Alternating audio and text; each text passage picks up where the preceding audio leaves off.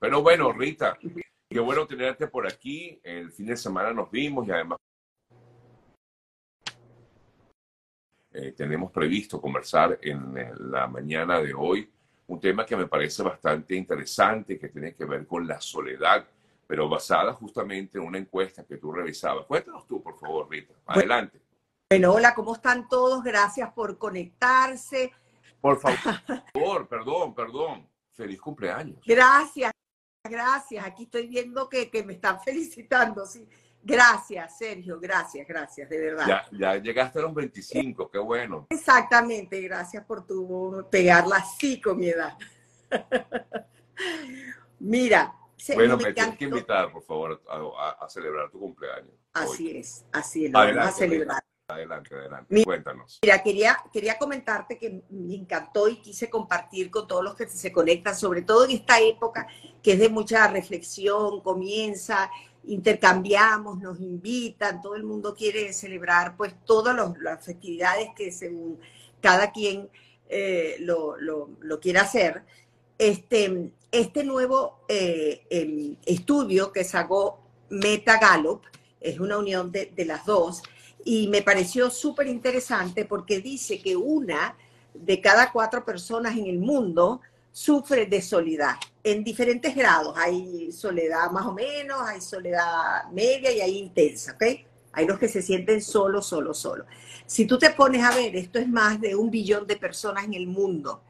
La muestra eh, er, eh, fue, se realizó en 141 países, representa casi el 77% de la población. El único país que no participó fue China, ¿ok? Y salieron cosas súper interesantes, Sergio, como por ejemplo que mm, los jóvenes entre 19 y 29 años se sienten más solos que la gente por encima de 65. Y uno, uno pudiera decir, wow, ¿por qué? Bueno, la verdad Sergio, es que todos los programas de acompañamiento, de sistemas de vivir en convivencia, de asistencia, ¿a quién van dirigidos en casi todos los países y en todos los gobiernos? A los mayores de 65 años. Porque tú pudieras pensar que de 19 a 29 años, pues la gente está todo el tiempo con amigos, inventando cosas, saliendo, divirtiéndose y no van a sufrir de esa soledad. Otra cosa importante, Sergio, que la Organización Mundial... Ah, no. ¿Me ibas a interrumpir? Ah, sí, te quería interrumpir porque quería preguntarte, pero ¿por qué exactamente los eh, jóvenes de esa edad? Eh, me parece muy, muy raro eso. O sea, este grupo no forma parte de, esta es la generación, esa, esa es la millennial, ¿no? Son los millennials. La Z, la Z. Ah, ya son no, la Z. Okay. Son, entonces, efectos. Wow, me llama, no sé, me. me, Sí, para efectos, para efectos del estudio, dicen que todo esto se agravó post pandemia. Este estudio acaba de salir el primero de noviembre del 2023. Antes era uno de cada tres, ahora es uno de cada cuatro eh, habitantes, ¿no? Entonces, fíjate, ¿qué es lo que ha pasado por pandemia? Nos obligaron a encerrarnos un poco y de ahí escaló el trabajo desde casa, que ha sido algo bien cómodo para mucha gente, pero también te quita algo que es fundamental en la vida del ser humano, que es la integración social. Y así puedes pasar días y días. Y otra cosa es, que decían ahí, que lo decía la doctora Olivia Reves, que tiene un libro que el que lo pueda leer, o sea, se lo recomiendo, no sé si está en español, que se llama humor, el cambio instantáneo de humor, instant mood fix. Y ella habla de la depresión, de la ansiedad, pero habla de la soledad.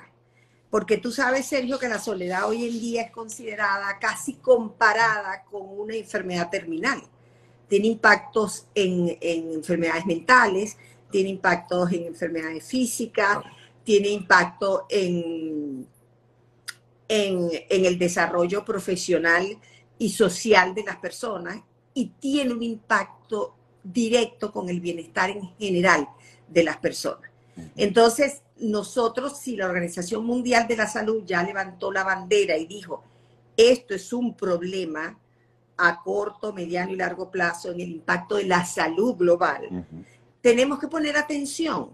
Y otra cosa que decía esta doctora Lidia Remes de este libro es, Sergio, que esto de las redes sociales, que, que tiene su parte positiva sin duda alguna, que si tú te acostumbrabas a solo, tú sabes, pasar, eh, eh, esa palabra en español, yo no sé si existe, scroll, tú sabes, que uno va viendo la vida de todos Revisar, pues, revisar. Ok, revisa y revisa y revisa.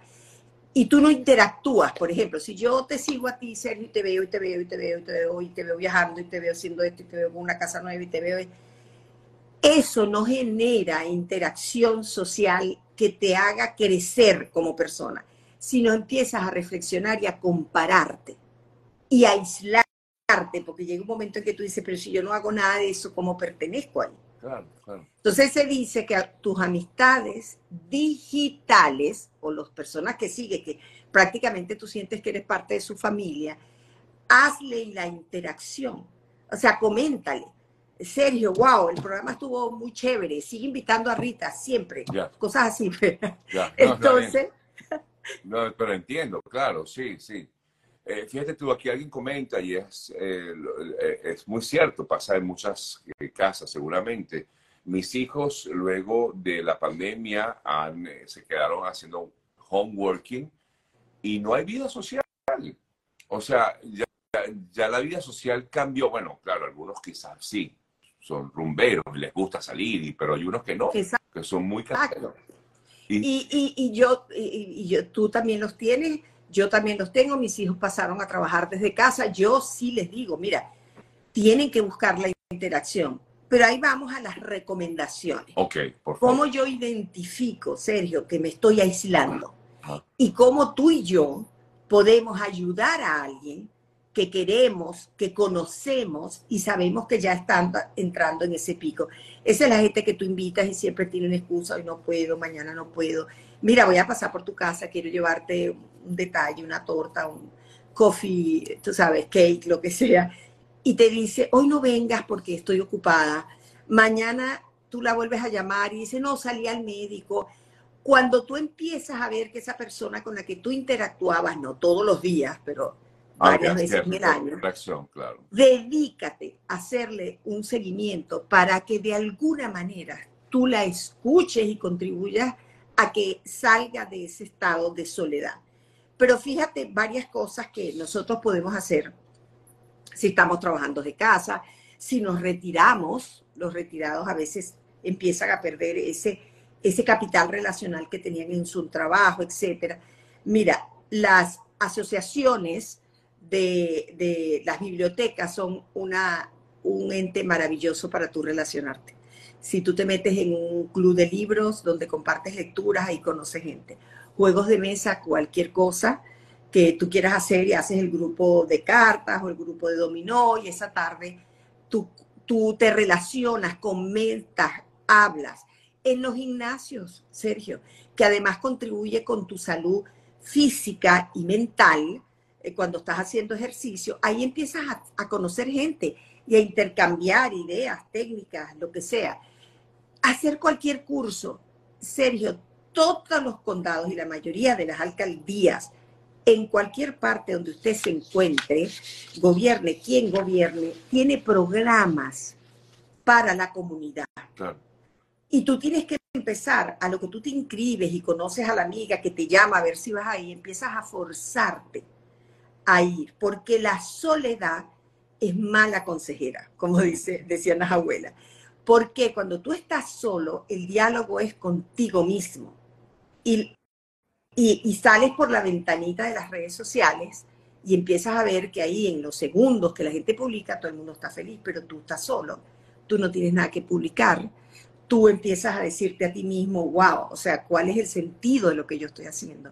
A mí no me invitan ni a un cumpleaños, este, ese tipo de cosas y conversaciones que tú haces en ese entorno de soledad son muy dañinas para tú salir de ese estado. Y ya sabemos que eso te va a llevar de forma directa a la depresión, a la tristeza, a la nostalgia. Y otra cosa que profundamente está afectando a las sociedades por este mundo que comentábamos que era totalmente revuelto, es cuando tú tienes que emigrar, Sergio.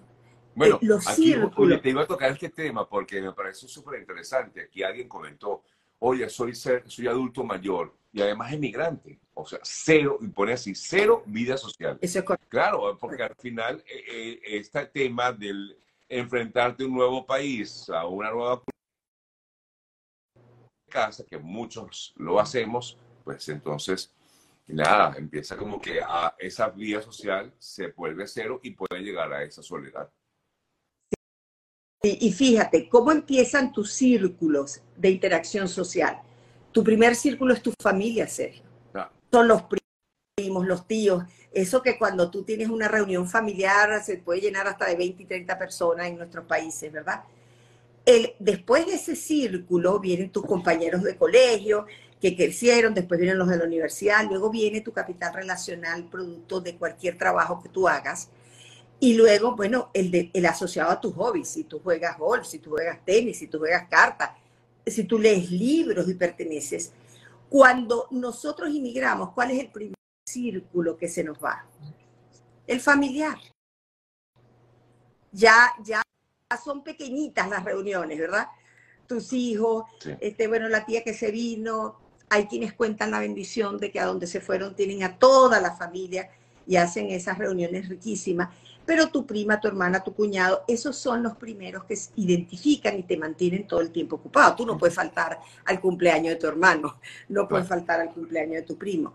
Entonces los inmigrantes nos quitan, así como imagínate eh, eh, pelar una naranja, nos quitan la primera piel, que es esa, la primera capa de la interacción social.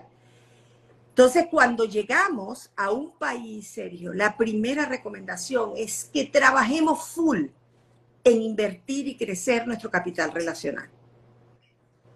Es decir, asiste a estos eventos de, networking que los llaman aquí o de compartir de profesiones, de gente que presta servicio, luego empieza a establecer relaciones con tu comunidad, con tus vecinos, alguien te dijo que, que, te iba a presentar el abogado, alguien te dijo que te iba a presentar el mecánico, wow, fui a una fiesta y conocí a Sergio Novelli, todo eso lo tienes que ir ampliando.